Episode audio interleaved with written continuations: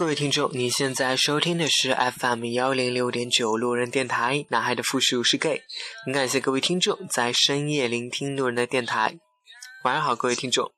今天呢，路人依旧请到了亲爱的，跟路人一起合录这期节目。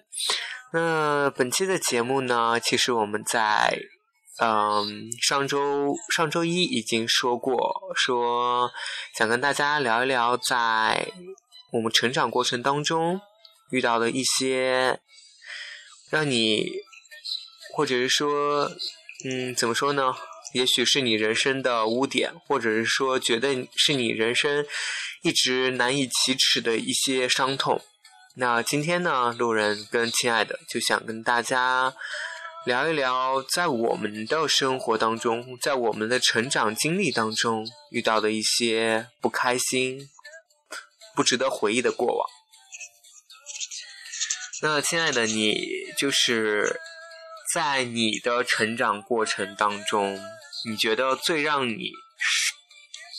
被别人去说三道四的点在哪里？声音啊，就大家都很就觉得你的声音很像女生，是吗？很像是就是，就你知道吗？就我我记得好像在几十年前还是多少年前，不是手机会有那种手机小秘书之类的嘛？嗯。然后就是那种你打电话没有接到的话，他会发一个短信给你嘛，转人工之类的。然后就每一次我打电话给我爸，然后我爸的那个小秘书接了之后，他转成短信都是说。就差女士找你，所以就是当时他们就这样说你是吗？对啊，就一一个劲的嘲笑，因为这只是在家人层面嘛，然后在同学层面的话，那其实就更多了咯，是吧？大家各式各样的外号，包括像现在有一些听众也是这样子啊，就是呃娘嘛。娘炮嘛，娘娘腔嘛，是吧？太监吧之类的词也都有啊，就包括像有一些人不是就说，更应该是男生喜欢男生嘛。那所以呢，首先我已经不符合男生的标准，所以不会有人喜欢我的。明白，就是其实我非常理解，就是是这样的，我我小学的时候，到小学的时候一直没有意识到自己。就是怎么说呢？我小学的时候就是基本上都是跟女生相处的比较多，就是因为，嗯，怎么说呢？就是住在一个院子里面的，一起上上学、放学的这些小朋友们都基本上都是女孩子，然后我们刚好又是在同一个班，所以呢，基本上小的小学的时候呢，都是跟女生一起上学、放学。到于是呢，就是你知道会有一些小的时候，就会有一些啊比较调皮的那种男生，就会来怎么说呢？把你也当一个妹子一样来，这样就是戏弄你或者怎样，你知道吗？就是动不动就是要过来，嗯，怎么说呢？欺负一下你，或者是弄一下你，他才开心。觉得这个是真的是，就包括我到我上初中的时候，那时候我也因为声音的问题，真的被很多很多的很多很多的同学就是说三道四，就是因为我初，我觉得你的声音顶多就是个瘦嘛。不是，我初中的时候声音就是类似于你这样，因为我当时是没有变声的，就是我只有到了我到了高中高二的时候才变声。就是我 之前，我还没有变过身呢。就之前那段时间，就是初中那段时间，尤其我真的是记忆犹新。那段时间真的就是，因为你知道，男生直男都很爱怎么说呢？拉帮结派，就几个那种就是臭味相投的那种人就会聚在一起，然后成立一个小帮派什么之类的。我还记得。我们那时候组叫什么？那几个人叫组了个叫什么什么什么七人组，就是有七个人，你知道，都是啊，怎么说呢？就是都是那种很不着调的那种人。为什么我想到了七龙珠？对啊，就是可以召唤神龙了，你知道？对，就是七个人都要围围着我转，就天天都是变着法来欺负我，你懂吗？对啊，就一一天一个人轮着你是吗？就就天天就被轮奸呐、你知道吗？就是一周七天，然后对啊，这样还有不同的人，这这不是很开心吗？对啊，所以我当时性生活很丰富啊。对啊，所以就是就是脑洞大开，举动大开。是，然后就是你知道他们动不动就是在我写作业的时候，或者说下课的时候，就是把我书就是拿走啊，就是你知道，就是那种你丢给我，我丢给你，然后就我就是抢不到的那种，你知道？要不然就是在我上课的时候，然后起来回答问题，他们突然把我的凳子就撤走了，然后我一坐下就摔到地上了，然后最后班里就哄堂大笑，就为了让我出丑。然后，因为那时候怎么说呢？那时我还就是比较胖，当然我现在也没有很瘦，但那时候真的是比较胖，然后加上声音的问题，胖胖的摔着也不会疼啊，还有肉的弹性可以弹起来。你再这样说，我就想呼你两巴掌。就此我们要撕逼了是吗？我错了，对，就是你知道，就是我真的当时记得，我有一次真的是怎么说呢？我记得有一个男生怎么说我的，就是你知道我很讨厌“猪”这个词，被人说像猪或者是怎样，我真的非常讨厌，是因为我初中有真的有很不好的印象，是因为初中的时候有一个，哎，有一个有一个同学怎么了我忘了，反正他就说了，就是给很多人说我的坏话，就说啊我长得胖的像猪啊什么之类的，你知道吗？我当时就特特别难受，然后导致我最后这个事情好像、就被班主任就知道了，然后班主任就把那个同学就怎么说呢，就是说了一顿，然后当时我真的心里特别特别的难受，我真的觉得，所以就是说。那时候真的是，我觉得高中、呃初中的时候过得每天都非常的压抑，真的是特别压抑。就包括我同桌那个女生，她都非常嫌弃我。就那段时间，真的我我超级怕上体育课，你知道？就是怎么说呢？就我觉得上体育课对我来说是一个很大的挑战，而且就是当你去做不到一些老师给你安排的事情的时候，就是在体育课上，比如说要跑个多少圈，或者是要我最怕跳远，因为我不会跳远，我包括我到现在我都不会跳远，尤其是上体育课的时候，你跳不过你的身高吧？我不可以，我我就我就不就是实话实说，我现在能估计连女生的及格线我都跳不到，就我到现在我还是不会跳远。但我也跳不到我的身高啊。所以就是怎么说呢？就是就是很多同学会当众的，就是很一种很调戏或者是一种很很可笑的一种方式，就来嘲笑你，懂吗？但是就这些东西，我觉得它不是说针对你个人，就所有的这一些人都会被嘲笑吧。可是我觉得，我相信说，就是所有的呃同学都会经历过，就是这种被抽椅子啊，然后被抢书啊，然后尤其是体育这些东西，跑步或者是跳远啊，没有做好被嘲笑。我觉得说，就你哪怕到大学一一样的会有这些人存在的呀。但是我觉得，因为你胖，因为你声音像女生，所以他们才会这样。如果换做另外一个也很也很文静的男生，但是他是一个瘦子，然后他同时他又怎么说呢？就是他声音又没有那么的娘，或者是他行为举止没有那么的，就是让别人看起来不舒服，或者是，所以人家就不会，对不对？就人家只是做一个安静的美男子就好，而我们就是需要被躺枪，然后需要被调戏的对象。你可以压死他们啊！要我压死，我很想压死那些欺负我的人。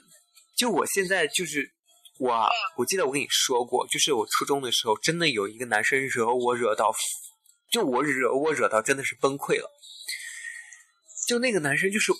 动不动他他因为坐你坐我后面，所以他动不动就是上来就是就是用手就拨我的脑袋什么之类的，你知道吗？就一直在弄我，我当时真的很生气，我就拿起我的钢笔，我就一钢笔就下去，就戳到他胳膊的肉里面去了，然后我还给他划了一个口子，墨汁都渗进去了。就至今那个人那个人的胳膊上还有我留下的印记，所以我说当时我真的是有多恨，就没有人能够，我父母也不知道我当时经历过这些事情。就对我来说，我就觉得为什么我现在很不希望自己胖？为什么我我大学的时候一定要让努让自己努力的瘦下来？就是因为我真的觉得大家都不喜欢胖，真的没有人喜欢胖。如果你想要去赢得别人的尊重，或者让别人不去嘲笑你、不去耻笑你，那你只有去改变你自己，你没有办法去改变别人。对，但是，嗯，我觉得哈，就有没有人喜欢胖子，我不知道了，因为我自己比较瘦，我没有资格说。但是。我但我知道的就是胖熊的世界肯定是有的的，这是第一个。第二一个的话，我觉得说要改变自己的话，我觉得说不是在于说人家觉得说你胖，你就要你要变瘦去符合对对方的胃口，要改变的是自己的心态，是自己对人对事看事的态度。就你想象这种丢书或者说其他的一些动作，包括像。我相信大家以前都会有那种情况，就后面同学会在你的衣服上面去写字、去画画。然然后我一样有啊，然后我我每次我无非我是当做没看见，或者是就就狠狠的瞪着他，每每次看着他，就我只要看着他我就瞪他，我就跟他死死的瞪，就我不会去做一些其他的一些呃举动，因为就你真正的要。打起来的话，真的是两败俱伤，或者是怎么样？我是觉得说很没有必要的。我无非是用一些所谓的无声的反抗而已。但是我相信无声的反抗的效果是非常低的。所以呢，就我就开始调整我自己的心态。所以你看，我现在我是这是一种什么都看开了的感觉，什么都不在乎的感觉。对我来说，我觉得，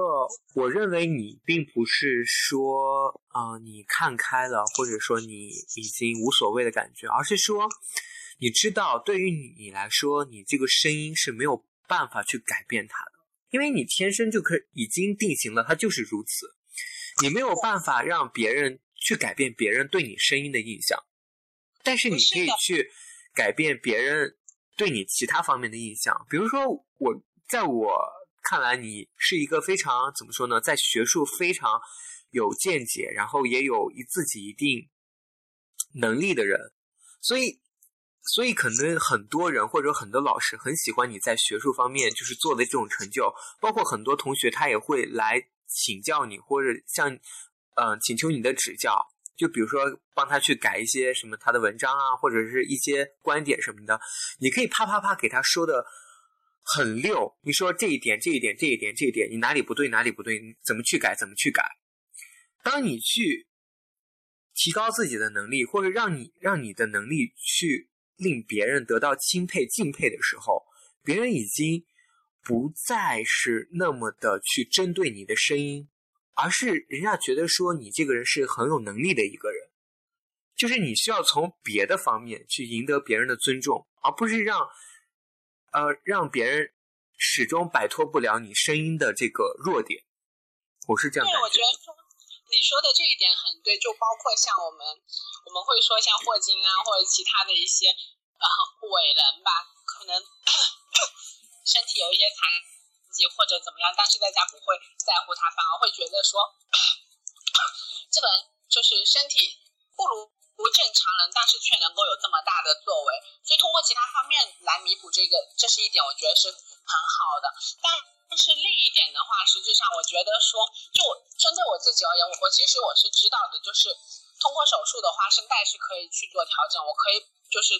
通过一些外界手段把我的声音就都改改的，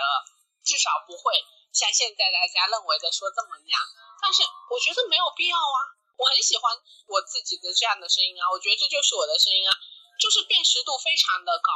而且就反正我就是很喜欢我的声音，我觉得说我没有必要说为了你们的看法而去改变我自己。所以就其实我觉得说你把它放大到同志群体来说也是啊，我觉得说不是说每一个人因为是同志，大家觉得说会受到对方的歧视，所以我要去提高我另一方面能力，我可能我要在工作，我要在其他方面很突出很突出，然后让大家得到大家的认可，让大家忽视我是同志的这一个点。可是为什么要呢？同志这个点有什么难以启齿的呢？我觉得很好啊。我为是为什么这个点会受到歧视呢？我首先我自己认可了它，我不觉得说它是一个歧视点，我又有另一方面的能力相当的高的时候，那还有什么关系呢？所以我觉得说最重要的还是自己的心态。对，我觉得怎么说呢？就是我反而觉得有有一些同志哈，不是说所有的，但我觉得大部分同志都是很优秀的。就他们在各行各业里面都做到了一定的影响力，或者是怎样？比如说，我们可以说库克，对不对？比如说，我们可以说 Facebook 的呃 CEO，他们两个都是都是同志啊，但他们一样在业界，在科技界做出了非常成就的发展。人家会因为，当然，人家会因为他是同志而不用他的产品吗？那可能我相信可能会有一些，但是我觉得大部分人还是能够接受的呀。对，所以就其实现在就是我我们，尤其是在做一些同志的这个社团也好，他们就非常希望能够有这些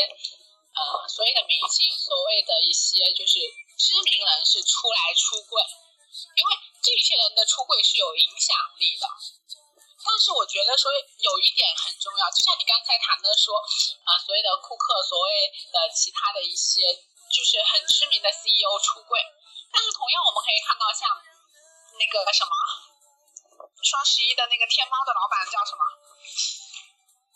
那个马云啊，啊，是不是马云啊？反正就类类似这样类似这样的人吧，就是，就是说你你从整个 CEO 的。就这样的一个层面来来看的话，有同性恋，有异性恋，就大家就是就都是人啊。你不管是同性恋可以做，异性恋也可以做，那为什么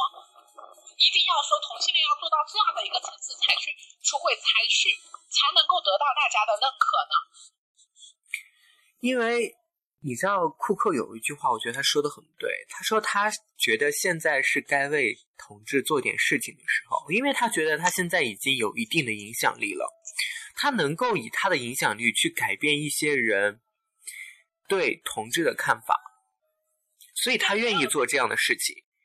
对于你来说，你也许是一个很；对于我们来说，我们都是一个很普通的人。当我们去给别人传达这样的理念的时候，别人是，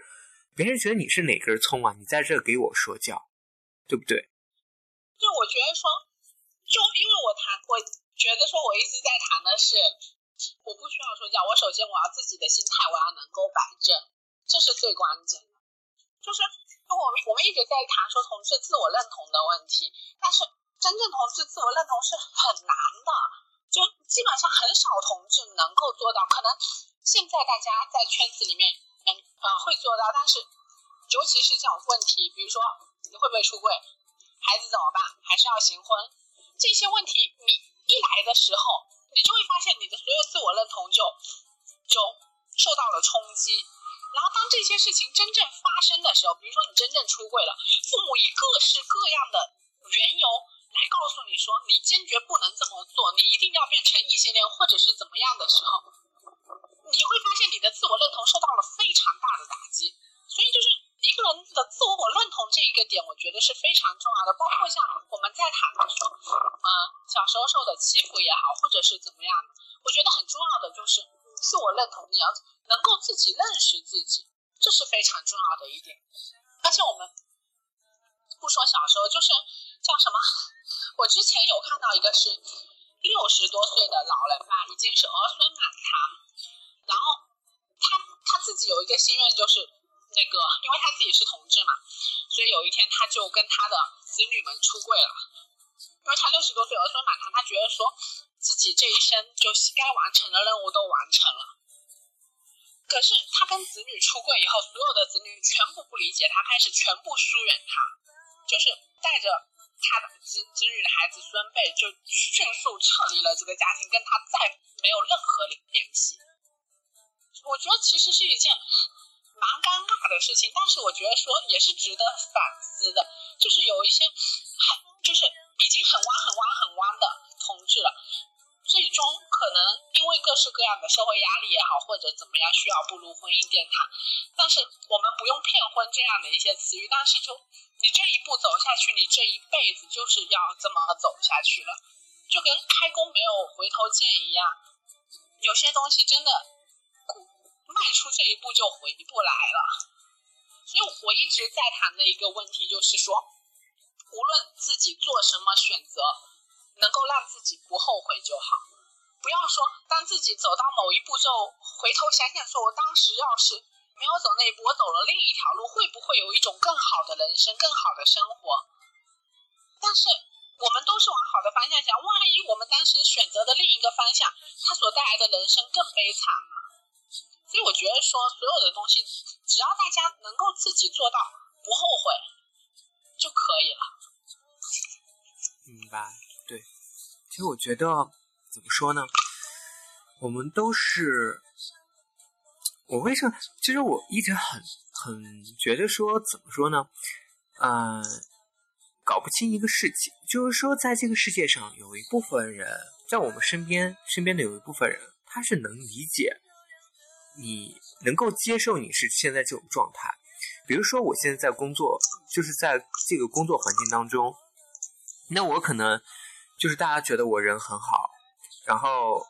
但是怎么说呢？啊，我说话很温柔，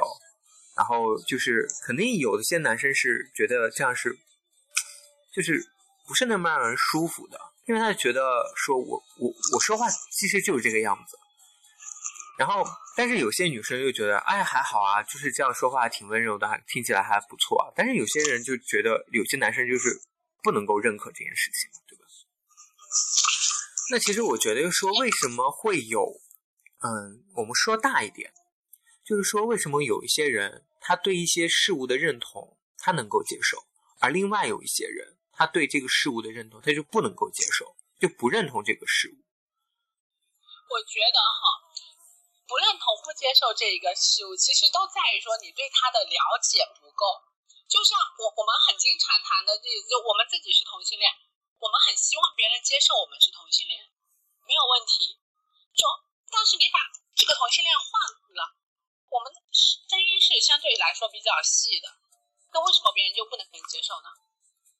我觉得要让大家接受一个这一系的人，比让大家接受同性恋这个东东西应该来的更简单的多吧？对，我也觉得。就是说，比如说大家的主观意识，就或者是说这么多年的这种封建传统，大家就觉得男生身为一个男生，你就应该怎么样怎么样。比如说我生活在新疆，那我我母亲认为我就是应该什么啊，吃肉喝酒打篮球多去运动，然后就是有一个呃怎么说呢，就是看起来很有一个男子气概的这么一个男生才对。但实际上我自从生下来，我就自打。自打把我养活的这么大，我感觉我都没有都没有达成过他的这个心愿，因为我永远都是怎么说呢，就是偏离背离他的那种愿望在活着。就你你就光长肉了吧？对，对啊，就是声音光变细去了，你知道，光长肉去了。然后我妈就会各种对我很挑剔，比如说我走路的姿势，她就觉得我有些时候走路会很娘。或者是有些时候，因为我吃饭的时候有时候会擦嘴，就是会拿纸巾擦嘴，我妈也觉得是很娘。然后，比如说我我对手有洁癖，我从来不会用手去抓什么骨头啊、有油的东西。我妈就是说：“哎，这种很不男生啊，就很女生啊。”就我妈总会用这种很就是这种事情来，就是说，哎，你能不能不要像女女孩一样，什么什么什么之类的？是，对啊，像我，我觉得要我，我也不会用手去抓那些东西的，因为我我我很喜欢我身体，我整个身体，我不希望把它弄脏，就个人个人偏好了。然后，但是就怎么说呢？就是其实就大家从传统观念一直以来看的话，就觉得说男生就应该这样，女生就应该那样，包括像。就我们说打篮球也好，这些东西，我相信不是所有男生都会，绝对不是所有男生都对打篮球感兴趣的。你知道我那天就是看了一个电影，就是那个电影就是啊，好吧，就说一下，那天刚好也是因为我在同事家里就看了那个《闺蜜》这部电影，它里面就说到三点，就是说有那个薛凯琪演的那个角色，就是说如何辨别是 gay 哈，说有说到三点。第一点就是，啊，这个男生他是，啊，他喜欢什么运动？就是说，如果是喜欢足球、篮球呢，那他就应该不是 gay；如果喜欢排球跟羽毛球呢，那他就应该是 gay。第二点就是说，啊，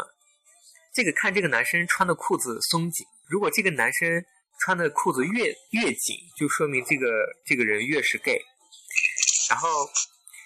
第三点呢，就是说看一个人怎么看，看一个男生怎么看指甲的。如果你问他你的指甲是就是你的指甲怎么怎么样，如果这个男生呢是把五指这样伸出来，然后面对面的这么看，那他一定是 gay。那如果这个人呢是蜷着蜷着这个拳头。悬着手掌，然后这么看这个指甲呢，那他就可能就是直男。所以在大家的，你想，就是在大家的这种观念里面来说，就是他们对 gay 都有形成了一定的一个标准。就比如说，好比运动来说，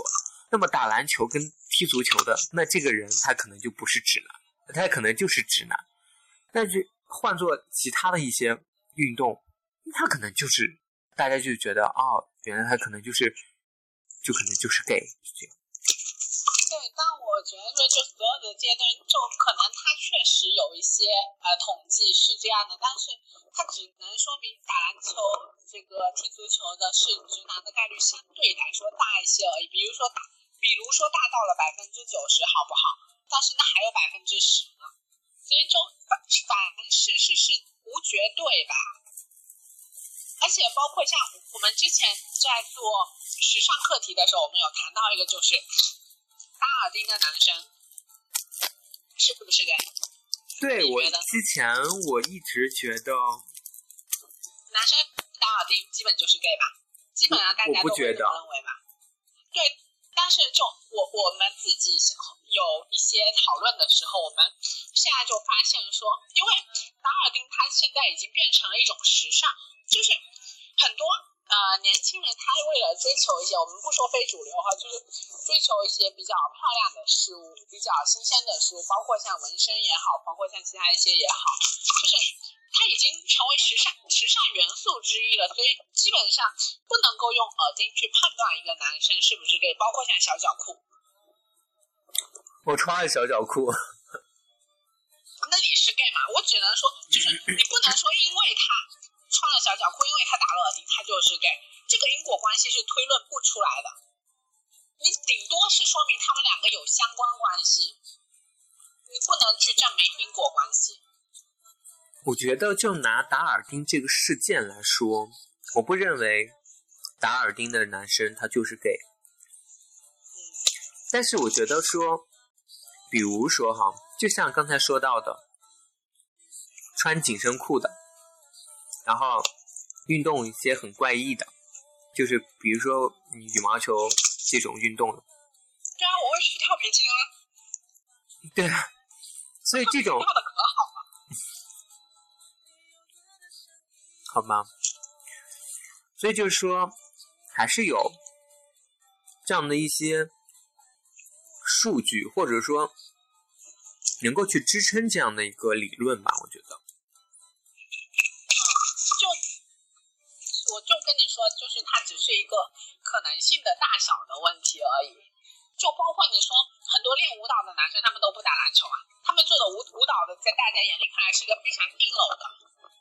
这个体育运动。对，但你不能说所有跳舞蹈他都是 gay。对，包括像你看很多街舞啊，是不是？嗯。包括像现在很多的这个滑板啊、滑冰啊，就是你没有办法去判断啊，是不是？所以就是所有的东西，就是你只能说它有可能是，但是是不是你不好不好说。不过我我今天在就是来办公室的路上，我还真看着一个就是很清秀的男生，就你知道，我我一般不会一眼看出谁是 gay 的，但是这个男生我一眼就看出，我觉得说百分之八十就是了。可能是我最近功力比较提升了很多。那是因为跟我在一起混的多了。我跟你说，我真的是 走开，我真的是我的击打会非常的好，就是就是很明显，只要这个人敢看我，就只要他敢盯着我去看，我就能确定这个人他就是。丑的都敢盯着看了，已经是饥不择食了，是吗？对呀，哪像你呀，是不是？都是盯着别人看，人家就说：“哎呀，不要这样看我。”但，反正我又看不到你的脸，就摆一个胸给我。有胸就行了，真是的，这男头胸比脸重要。事业线多好，不过哈。就讲到这一些的时候，实质上我们会发现一个问题，就是说男生在做一些偏向女性化的，或者说我们不说女性化，偏向中性化的时候，反而会被人看不起。但是女生去做一些，比如说女生打篮球，大家会觉得哇，这个女生好厉害，好 man。所以会现在会有出很多的女汉子，这个女强人，我们会觉得说哇，这个女女生是非常厉害的，就很赞。但是呢，男生去相反的做这些时候，反而会让人觉得说这个男生很 low。所以从这样的一个角度来看的话，我我们会有一种感觉，就是女生的上一个等级是男生，能明白这个意思哈？就男生他还仍然是比女生高一个等级的。没错。那么这样的话，我们一直在谈的所谓的男女平等，到底平等到哪里去了？除了完。成计划生育这样的问题的话，在大家的思想观念里面，在整个意识形态文化传统里面，它仍然没有。大家仍然觉得说，男生就应该去打篮球，女生就应该在家刺绣，或者说现在刺绣没有了，或者说男生的运动就是打篮球，女生运动就是跳皮筋这样的，就是这是很没有道理的一个事情。因为你像所有的打篮球，它所活动的一些身体部位和跳皮筋所活动的一些身体部位其实是差不多的。那之所以大家会觉得说打篮球主要是男生玩的，是因为它有很多的冲撞，而女生女生是相对来说呃比较经不起这样的这样大力度的冲撞的，能明白这意思？没错，就比如说，你这么说，突然让我联想到了有一些职业职业的歧视这一块儿，比如说。在大家普遍认知里面，护士就一定是女的，对不对？对对，你讲到这个，我又想着你先让我讲。就我我之前给他们出这一个就是主持人的这个现场演讲嘛，我不知道你们有没有参加过主持人比赛哈？就会我给你一个题目，然后你做三分钟不间断的现场陈述，就你大概看到题目思考十秒。我给他们出了大概这么几组题，一组是。我看男性催乳师，另一组是这个，就是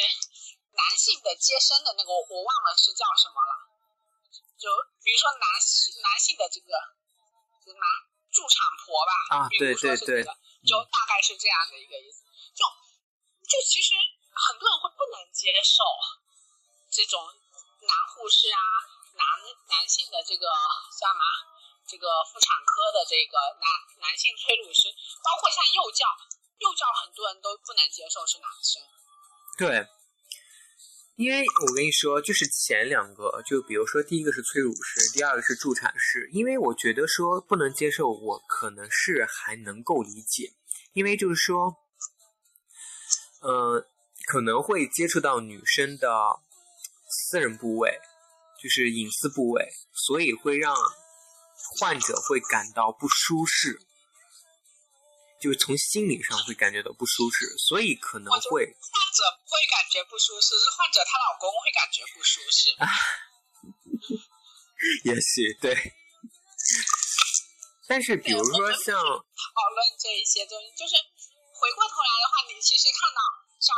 很多地方的老师，尤其是像我这次研究生，我不是去就是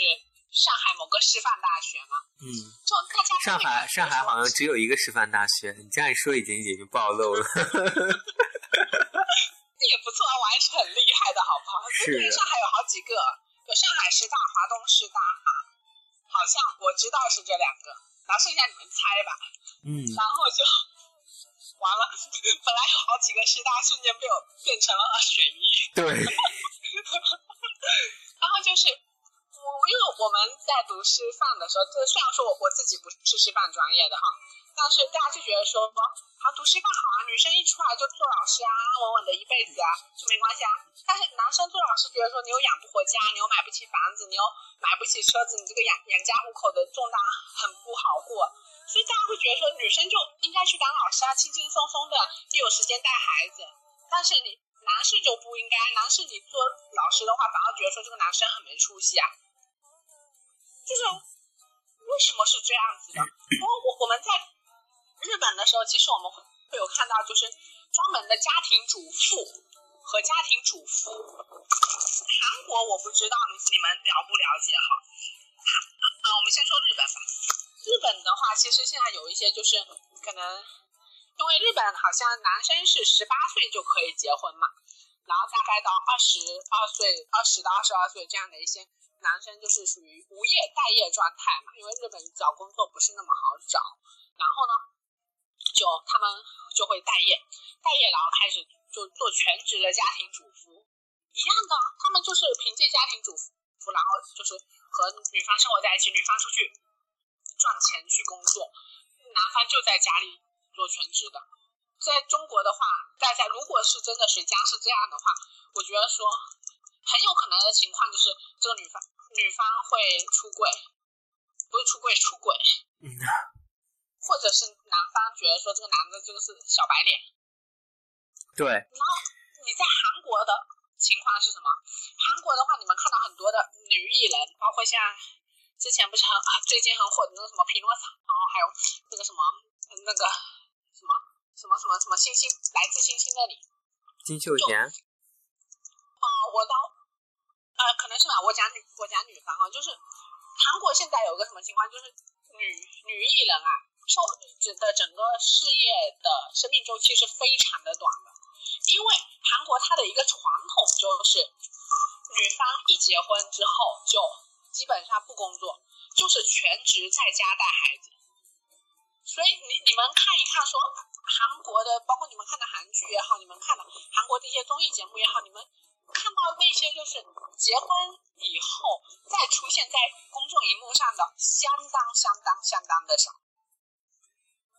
所以这是韩国和日本的一个反呃反差。当然，我不是我的意思，我没有说日本它没有这种家庭主妇啊，一样也有，日本也有很多。但日本目前来说，它有这样的一个就是倒过来的一个趋势，但是韩国基本没有，因为韩国他们的整个国家文化下来的话，他们就是，就他们不买房啊，韩国他基本上都是租房子嘛，因为他觉得说买房子太浪费了，他这房子一租就租一辈子，所以他们基本没有什么买房的概念，所以你们会看到韩国的，包括一些韩国的呃这种现代都市剧也好，或者说就是到五六十岁了，每个月还要去交房租，就是这个都和他们的这种文化传承下来就是有关系的。但是这些东西好不好，你要考虑。另一个的话，我们不能说以中国的这种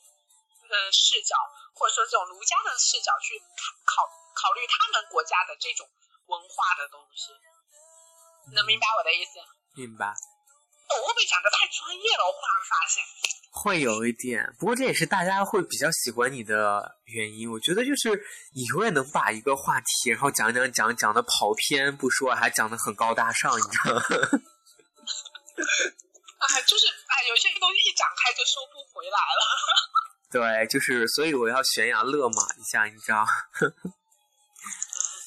那其实我觉得说，我我非常赞同你有一个观点，就是你昨天跟我说的，说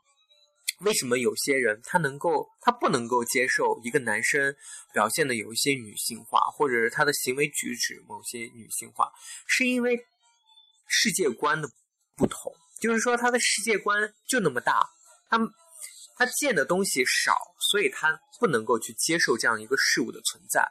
当他如果是见识到更更多、更奇异的事情，或者说当他这个当周周围的这些事物都变成这个样子的时候，他可能慢慢就能接受。就比如说，我们以前也接受不了，就是怎么说，接受不了什么支付宝啊、什么网银啊这些，这些都是以前是凭空没有的东西，但是慢慢渐渐。这个事物它兴起了，并且不断的在普及，于是大家都能够现在心安心安理得的去接受这件事物，对不对？对啊，就我再从时尚的角度来跟你讲一个，就你看我们我们自己国家以前大家就说啊，艰苦朴素简朴，你去穿名牌，你去怎么样，你就是走资。但是你是随着改革开放到现在的发展，大家觉得说穿名牌是一件很。正常的事情啊，就是很很多东西，他有对他有接触、有了解之后的话，他的整个呃思想价值观就会有一些变化。但是我觉得说，所有的东西，大家的思想价值观都会有一种本能的利己主义，就是我觉得说这件事情为我好，包括像我跟你们讲说我的声音是这样，我很能接受。我自己的心态是这样子，但是我仍然是从我的角度来说，我跟你们说这个，我无非也是希望说大家能够接受，呃，能够接受有这么样的一个人存在，哈。然后就是，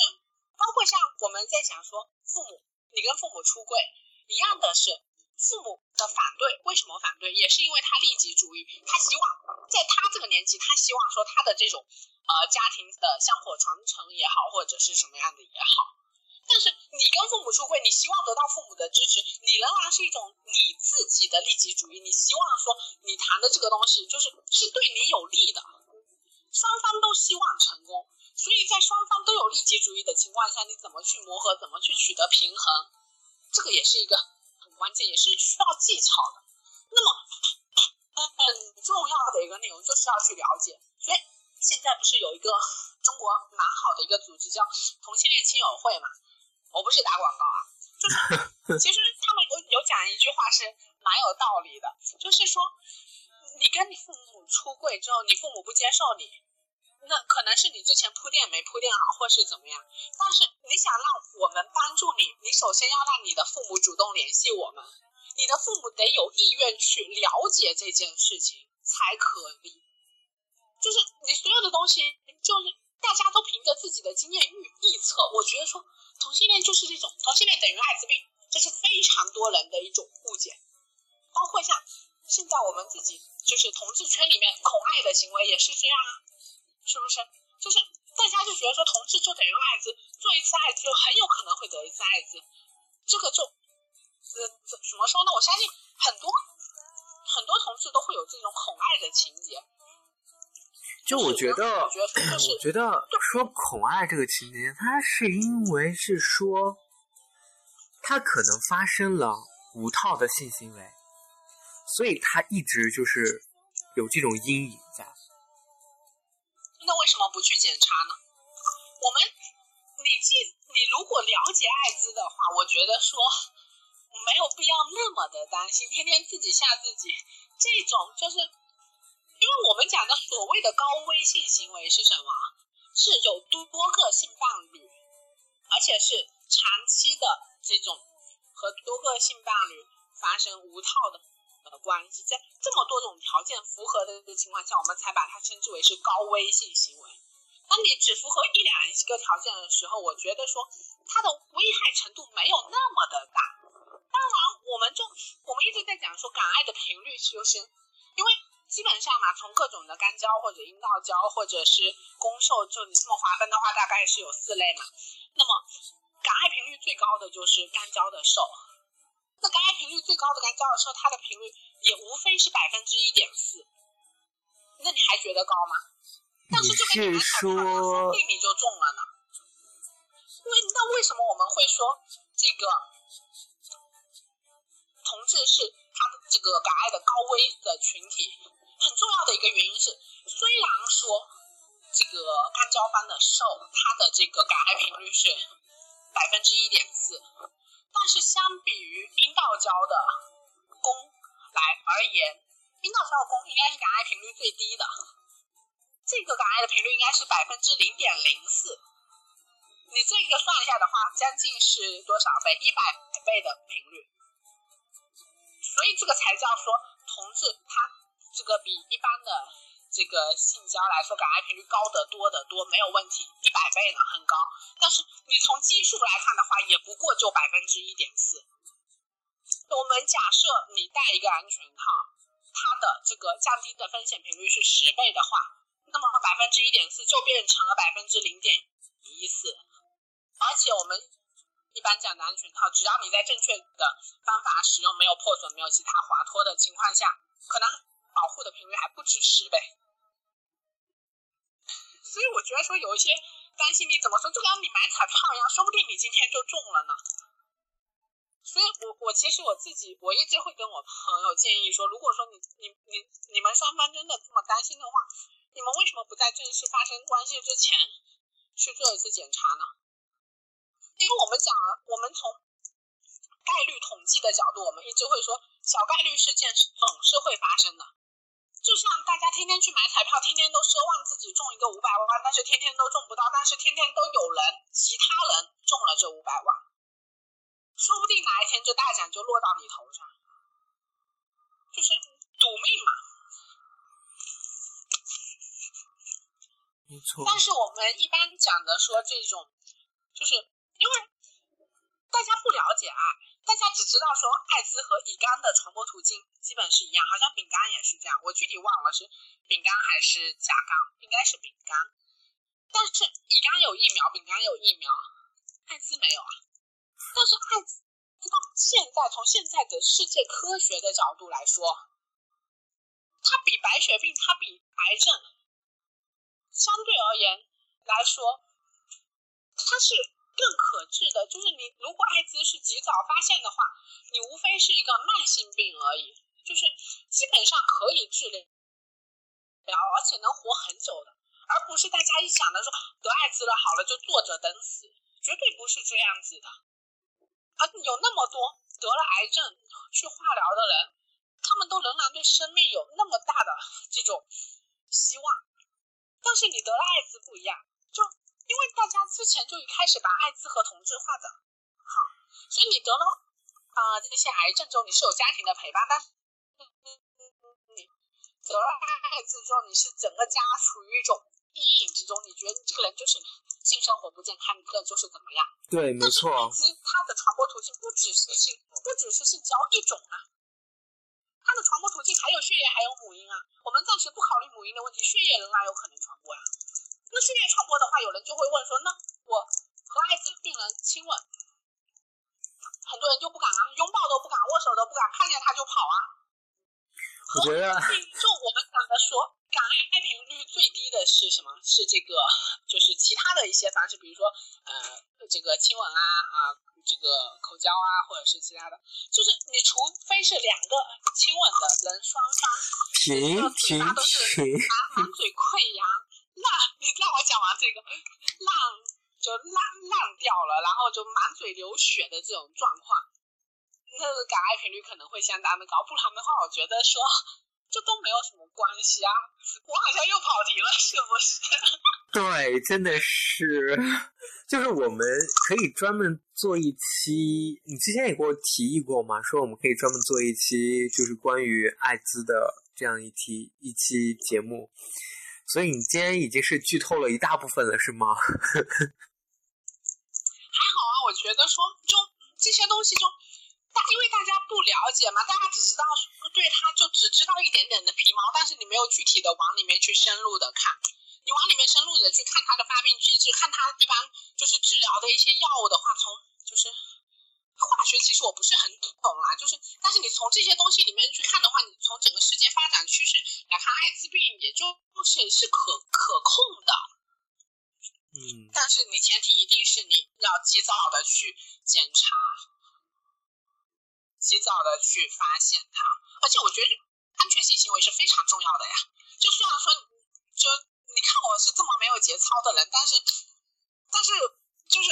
安全性行为，我还是觉得说非常重要的呀。因为安全性行为可以降低爱的频率，可以降低非常非常非常的多。所以这期节目里面应该改个话题哈，就我应该把这期节目最后就从中间分为两半，你知道，就是前半部分的话题跟后半部分的话题。那也不错，可以用两期。是，那其实呢，今天我们大概也录了五十多分钟了，这一期也差不多可以结束了。就是不然你再说下去，就是真真的把下期节目估计也剧透完了，这种我都觉得。当然不是，就是我觉得说，嗯，我们还是能够去，希望能够呼吁更多的人能够去理解，为什么不管不管有些人是不是同志哈，但是他有一些，比如说 行为举止或他从事的行业，是一个让我们接触起来比较陌生，或者是说跟我们传统观念是不相符的这种。那我们可能对他保有一定的质疑，或者是说不尊重，或者是说一些嘲笑、讽刺。当然，我觉得说，随着以后这个信息的更多的交流，随着互联网的发展，那我相信很多事情在大家看来，可能从一个很奇怪的事情，变为一个见怪不怪的事情，大家能够普遍的去接受一个。对你来说可能不是很正常的一个行为，那我也希望就是说以后我们大家身为同志能够，也希望就是有那种平等对待的一天。对，我觉得说我要强调的一点就是，因为同志自己觉得说自己在社会受到了歧视，但是有一些同志同样以这样的方式去对对待另一些可能。不是同志，就比如说比较娘的人，所以我觉得说，就是因为大家都是平等的，你换一个心态，换一种角度去看这个问题的话，我觉得大家才能获得更大程度上的一种平等，能够更好的互相尊重。没错，那今天这期节目呢，就录到这里。那同时在这里呢，路人跟亲爱的呢，想给大家预告一下下周。下周五我们想要做的话题，同时也跟，嗯，希望能够从各位听众这边收到你们的一些故事。那下期的话题呢，我们想聊一聊我和叉先生的故事。这个叉先生呢，就是你的某位先生的故事。回忆一下，大家在成长过程当中都会遇到某个让你。怎么说又爱又恨的一个人，这个人可能没有办法陪你走过你的一生，但是他一定是你在你生命当中占有一席一席之位的那个人。也许你有关于他很多好的回忆，不好的回忆，但他对于你来说都是你最珍贵的那个。也希望各位听众能够积极的给路人留言，也可以通过邮件的方式，你也可以通过在微信公众号里面给路人留言，讲述一下你自己和叉先生的故事。好了，各位听众，你现在收听的是 FM 幺零六点九路人电台，男孩的复数是 gay，很感谢各位听众在深夜聆听路人的电台。